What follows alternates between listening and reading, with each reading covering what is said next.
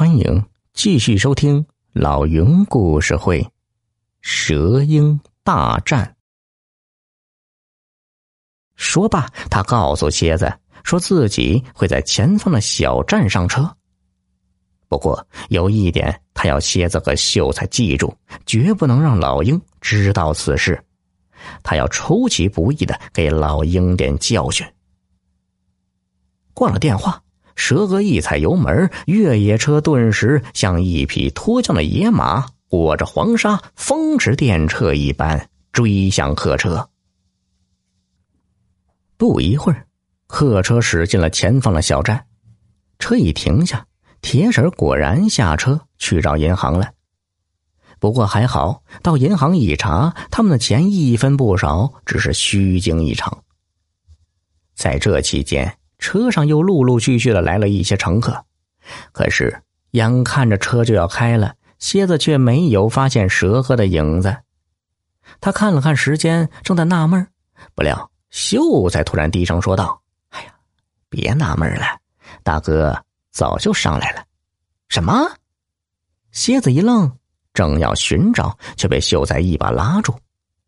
此时车上人多了。秀才也不敢多说什么，便低声提醒蝎子：“别忘了大哥说的话。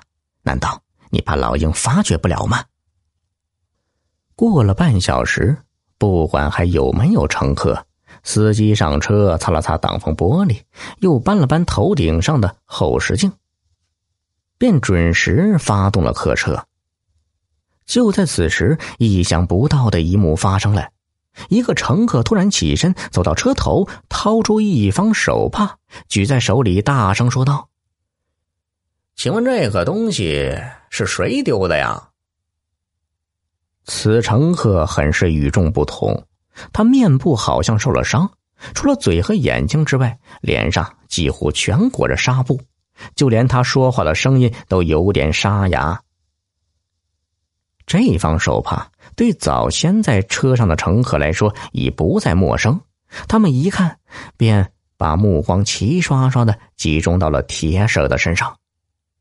铁婶一摸口袋，顿时大惊失色，叫道：“是我的，是我的！”原来那个乘客手上拿着的，竟然是铁婶包卡的手帕。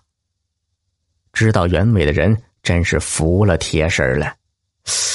我说这个老太太真是粗心大意呀！前脚查完没事后脚竟然又把卡给丢了。于是他们都证明那方手帕是铁婶的，可是那个乘客却没有把手帕还给铁婶的意思。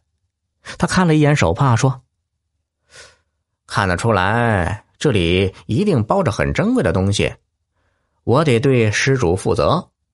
所以大嫂，他们说了不算。”你得告诉我，这里面包的是什么？里面有一张银行卡，还还有。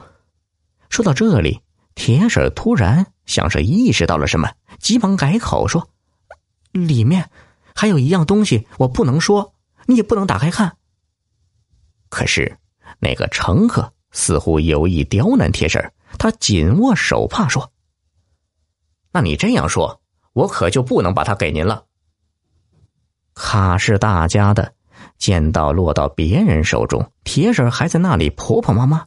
一个妇女突然站起来说：“婶子，有啥不能说的？不就是阿牛的一张照片吗？”这个妇女心直口快，不容铁婶阻拦，便竹筒倒豆子一般，把铁婶难以启齿的事说了出来。原来铁婶有个儿子叫阿牛。他考上了警校，眼看就要毕业了，可不知道犯了什么错误，竟然被学校给开除了。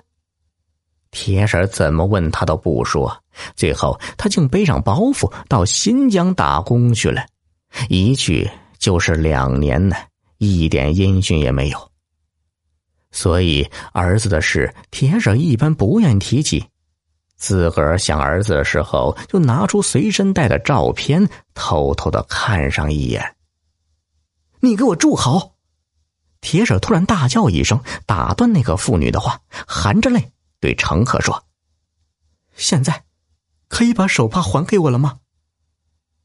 可是那个乘客执意要验证一下，他将手帕上的橡皮筋取下来，正准备要打开，不料客车突然一个急刹车，要不是就近的老鹰眼疾手快，将那乘客一把拉住，他肯定摔得不轻。听众朋友，本集已播讲完毕，要多多评论哦。